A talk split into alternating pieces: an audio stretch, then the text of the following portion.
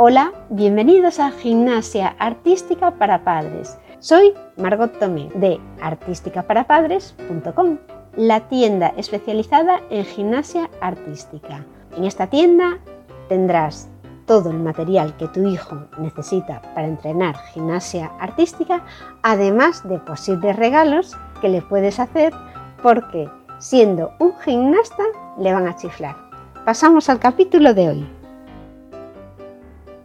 Recientemente me escribieron varios nuevos suscriptores contándome lo que realmente les había interesado de nuestra web y además de los productos deportivos y el material para gimnasia artística que es totalmente especializado y seleccionado para este deporte, una de las cosas preferidas por nuestro público es saber más sobre cómo se puntúan los ejercicios de gimnasia artística y adquirir nociones sobre cómo realizar la técnica. Así que en los próximos capítulos me enfocaré en estos temas. No obstante, si a ti te gustaría que tratase otros asuntos relacionados con la gimnasia artística, envíame un correo para que lo sepa y así pueda crear contenido también en este sentido. Me puedes escribir desde artísticaparapadres.com barra contactar. Pasamos hoy a hablar de las primeras notas sobre normativa que podemos encontrar en el documento de normativa de técnica, tanto de gimnasia artística femenina como de gimnasia artística masculina. Las recomendaciones para que un gimnasta participe en una competición es que cumpla con el 100% de la nota D, o sea, de las exigencias para la nota D. Quiere decir esto que le salgan todos los elementos exigidos para su categoría y que en cuanto a la nota E, que tenga la consecución de 7 puntos, sin contabilizar las caídas. Sabéis que después las caídas y otras penalizaciones se van restando. Recordemos que la nota final de un gimnasta será la suma de la nota D, que es la nota de dificultad, y la nota E, que es la nota de ejecución del ejercicio. La nota de su ejercicio depende de qué es capaz de hacer el gimnasta en su ejercicio y de cómo lo ejecuta. Vigilancia en la competición según aparato. La vigilancia de los entrenadores se refiere este apartado. En gimnasia artística femenina, por ejemplo, la vigilancia en paralelas, en todas las categorías, tanto base como biolímpica, en todas las categorías de ambas modalidades, el ejercicio cuando se realice en la banda inferior, está permitida la presencia del entrenador para vigilar, pero debe posicionarse en el lado opuesto del jurado, lo cual es bastante lógico para que permita ver bien el ejercicio a los jueces. En caso contrario, se va a aplicar una correspondiente penalización por presencia incorrecta de las personas permitidas en el área durante la competencia y calentamientos. En gimnasia artística masculina, la vigilancia en la competición por aparato se permite en todas las categorías de base y de olímpica en aquellos aparatos donde está permitido, es decir, en barra y anillas, y se permite la presencia del entrenador para vigilar, pero debe posicionarse, igual que pasaba con gimnasia artística femenina, en el lado opuesto del jurado, siempre que sea posible. En las categorías de base 1, 2 y 3 y biolímpica 1, 2 y 3 es obligatoria la presencia del entrenador en los aparatos de anillas paralelas y barra. La no presencia del entrenador supondrá una deducción neutral de 0.3 de la nota final. En el resto de casos y aparatos, si el entrenador está en el área del aparato durante la realización del ejercicio, se aplicará la correspondiente penalización por presencia incorrecta de las personas permitidas en el área durante la competición y calentamientos, como establece el código de puntuación. Así que los aparatos en donde nunca va a poder estar como vigilancia un entrenador será en salto, en suelo y en potro con arcos. Los técnicos permitidos en pista por nivel y aparato en los campeonatos será un técnico por club, si la participación numérica de ese club es de 1 a 3 gimnastas, y dos técnicos por club si la participación numérica de ese club es de cuatro gimnastas o más. Hablaremos de la obligatoriedad de participación en aparatos en gimnasia artística. En gimnasia artística femenina para todas las categorías es obligatoria la participación en los cuatro aparatos, excepto niveles élite junior y élite senior, y excepciones debidamente justificadas. Y en gimnasia artística masculina, para todas las categorías es obligatoria la participación en los seis aparatos, excepto en niveles base 6, élite junior y élite senior, y también excepciones debidamente justificadas. En relación a esto, ¿qué quiero decir?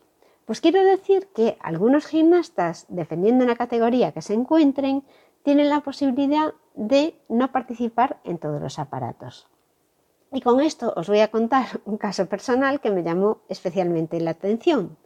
Cuando hace 5 o 6 años fui a un campeonato de España, todavía no era yo muy, muy experta en gimnasia artística, porque mis hijos empezaban a competir en el campeonato de España, llegamos y por todas partes había fotos de Ray Zapata que anunciaba mayots y bueno, era como la estrella del pabellón, ¿no? Y fuimos a ver el campeonato, fuimos a ver niveles 10. Y, y, lo que me sorprendió a mí de este gimnasta y realmente me chocó es que pensé que lo iba a ver participando en todos los aparatos y lo único que participó fue en suelo y en salto porque es especialista en estos aparatos y porque debido a su nivel le permiten participar solo en esos aparatos. Si eres de niveles en los que no está permitido, deberías cumplir todos los requisitos para los mm, seis aparatos en gimnasia artística masculina y para los cuatro aparatos en gimnasia artística femenina. ¿Qué pasa? Que muchas veces los gimnastas se quedan por el camino porque en su categoría deberían participar en los seis aparatos y no son capaces de hacer todos los elementos que se les exigen para todos los aparatos. Se especializan en algunos, pero otros los elementos no les salen y entonces no pueden competir a nivel nacional. Eso solo se permite en base 6, que realmente son los chicos mayores ya, y élite junior y élite senior que pueden elegir los, aparatos en los que van a participar. Las chicas, sin embargo, han de participar en los cuatro aparatos en general, salvo las que son Elite Junior y Elite Senior. Así que no te sorprenda que si ves un gimnasta muy bueno que no participa en todos los aparatos, no es que sea peor, sino ni que esté mal esa temporada, sino que se es especialista en un determinado aparato y en ese seguro que es el mejor.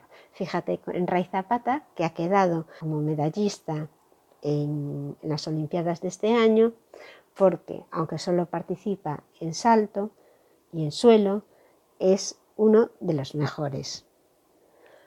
Ahora os contaré algo sobre potro con arcos y seta. Lo primero es si no sabéis bien cuál es la diferencia, es que la seta se utiliza en gimnastas más pequeños y el potro con arcos lo utilizan los mayores, pero realmente es un aparato que se elige, o sea, o haces seta o haces potro con arcos y normalmente va en función de la edad que tienes y de las capacidades que tienes de hacer molinos. Bueno, en potro con arcos en seta, el número de molinos requeridos en ejercicios donde solo se realicen molinos deben ser realizados consecutivamente. Un molino es eso que hacen con las piernas alrededor de la seta mientras van apoyando las manos en la seta, levantando una y después la otra y van pasando las piernas casi por el medio. Eso es en la seta que después evoluciona a los molinos que se hacen en el potro con arcos, donde pasan las piernas de un lado a otro y pasan las piernas por encima del, caballo. En caso de que el gimnasta tenga una caída, se va a contabilizar para el cálculo de la dificultad el máximo número de molinos realizados consecutivamente y se van deduciendo por cada caída y esto se resta de la nota E así como por ejercicio corto si no se alcanza el número de molinos que se requiere en esa categoría. estas son algunas de las nociones que, de gimnasia artística que os voy a ir dando sueltas, porque creo que si quieres realmente profundizar en la gimnasia artística, debes tener antes unos conceptos muy claros. Entonces iremos viendo primero por encima algunas cosillas y después poco a poco nos iremos adentrando en cosas más específicas. En el siguiente capítulo vamos a ver cómo se soluciona en gimnasia los empates y otras cosas básicas también y muy generales que suceden en las competiciones. Espero que este capítulo os haya resultado interesante y que os abra un poco más la ilusión por ver gimnasia artística y tener ganas de entenderla un poco más, porque cuanto más entiendes la gimnasia artística, más te va a gustar. Os espero en el siguiente programa.